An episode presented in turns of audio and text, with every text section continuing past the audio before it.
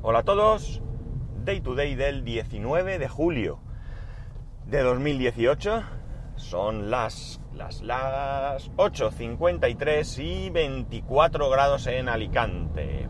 Bueno, bueno, me he esperado a hoy para comentaros las compritas que habéis hecho con el Prime Day, al menos con mi enlace de afiliado. Eh, han sido 5 compras. Si hay, voy a comentaros cuáles han sido, si soy capaz de recordarlas todas. Eh, si vosotros, alguno de vosotros ha hecho una compra con el enlace y no lo nombro, no os preocupéis. Eh, puede ser que haya pasado cualquier cosa, que el enlace, yo qué sé, no sé, cualquier historia no tiene ninguna importancia. Igual que hablaba ayer con alguien de vosotros y me preguntaba si devolvías un producto, si me quitaban la comisión, sí me la quitan, eh, pero que tampoco debe ni mucho menos haceros siquiera pensar... Eh, voy mal. Eh, soy animal de costumbres y cuando siempre cojo el mismo camino, cuando tengo que ir por otro yo, por el mismo.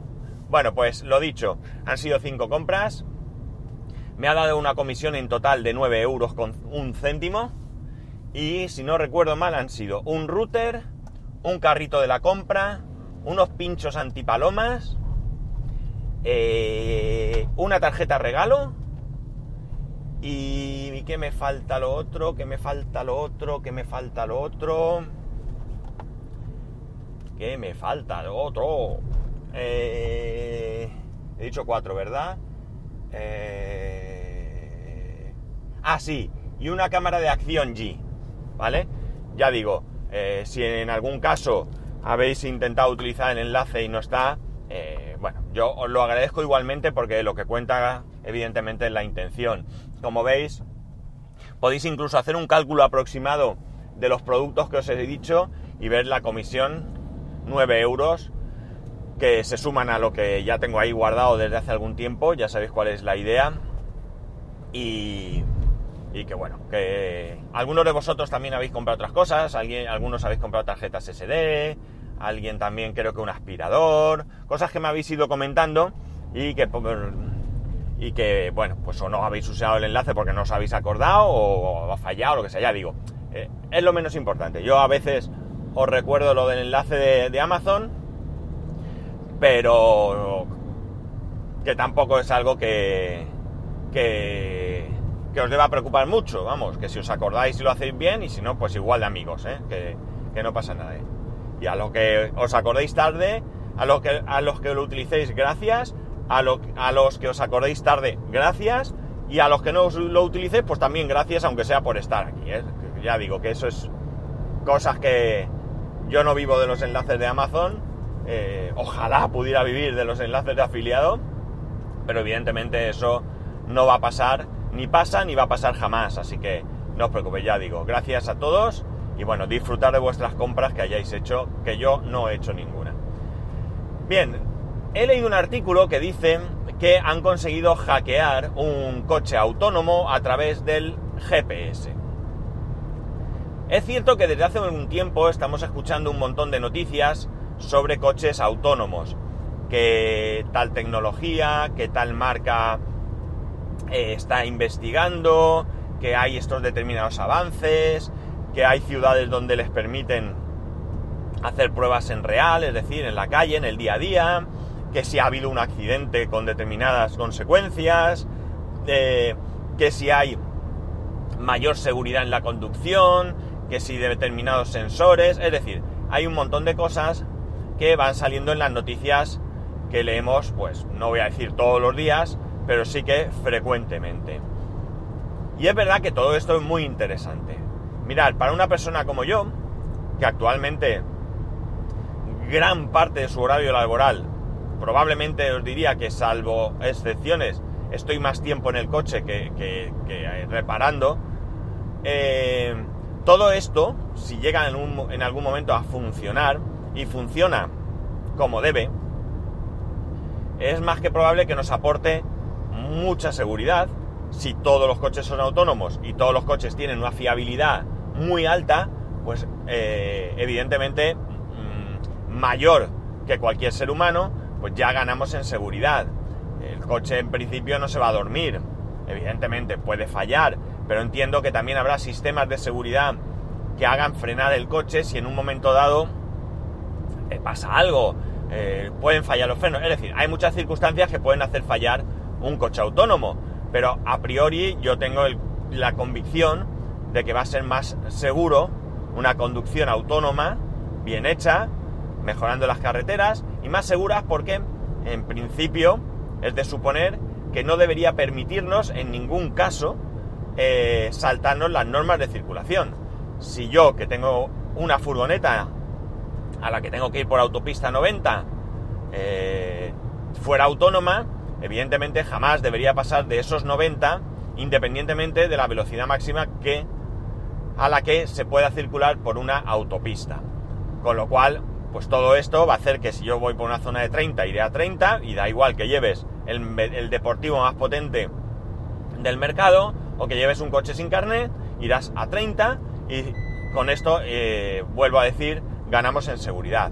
Además, siempre pensando que los sistemas sean altamente fiables, ¿vale? Que no tengan fallos constantes, pues también prestará más atención a todo lo que hay en la carretera que no un ser humano.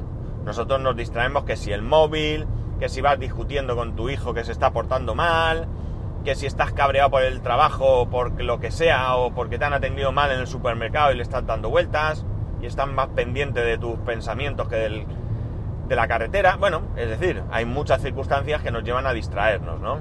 El sueño, por supuesto, grandísimo peligro.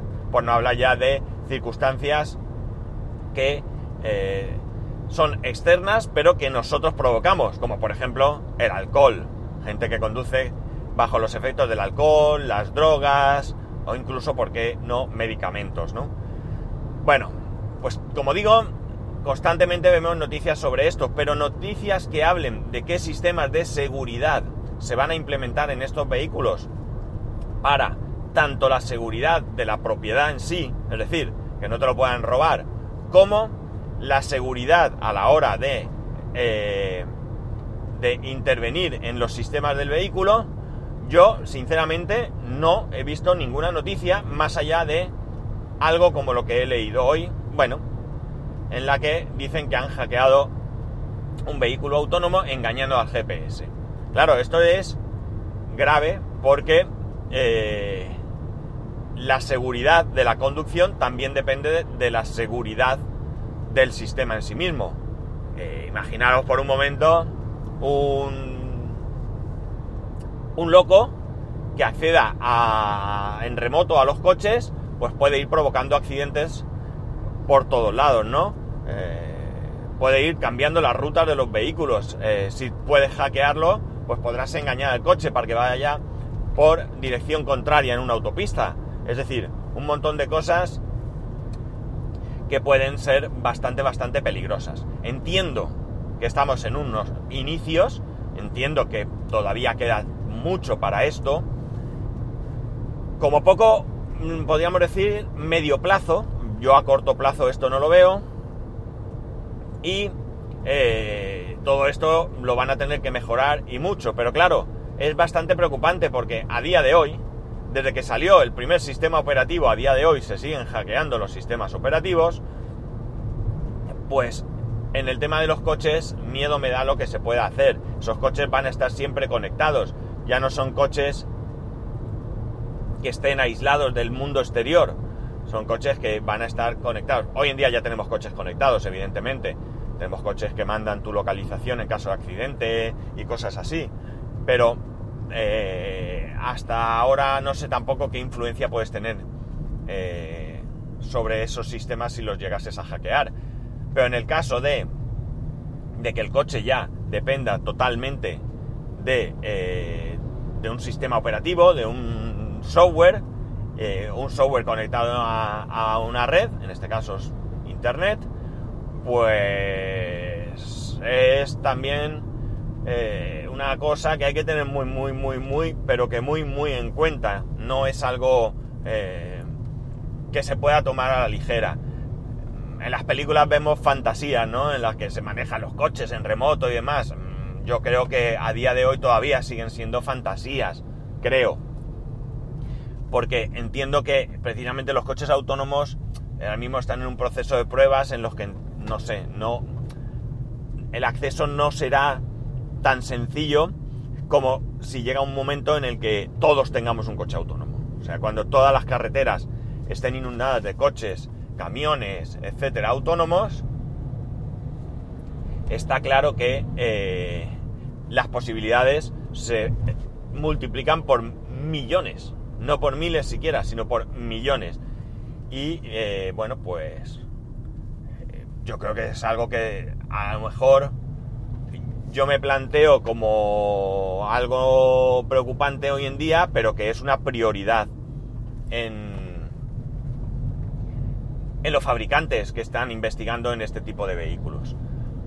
Mm, exactamente no he leído el artículo, no sé qué han hecho hackeando esto, no sé quién lo ha hecho, ¿de acuerdo? Porque claro, el titular en sí llama la atención, hackean un coche y tal, pero ¿quién lo ha hecho? Porque a lo mejor ha sido la misma marca quien ha provocado esto para determinar precisamente qué tal es esa seguridad, ¿no?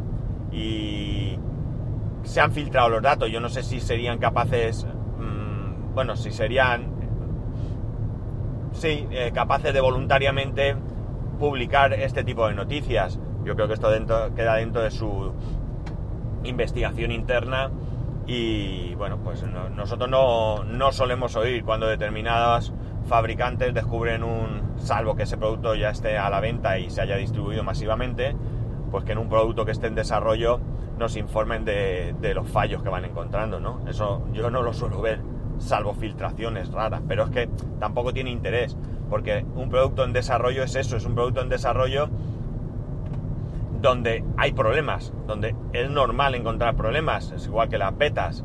O sea, no creo que nadie se pueda sorprender de, eh, de encontrar eh, problemas en las betas que se instalan en, en sus smartphones, ordenadores y demás.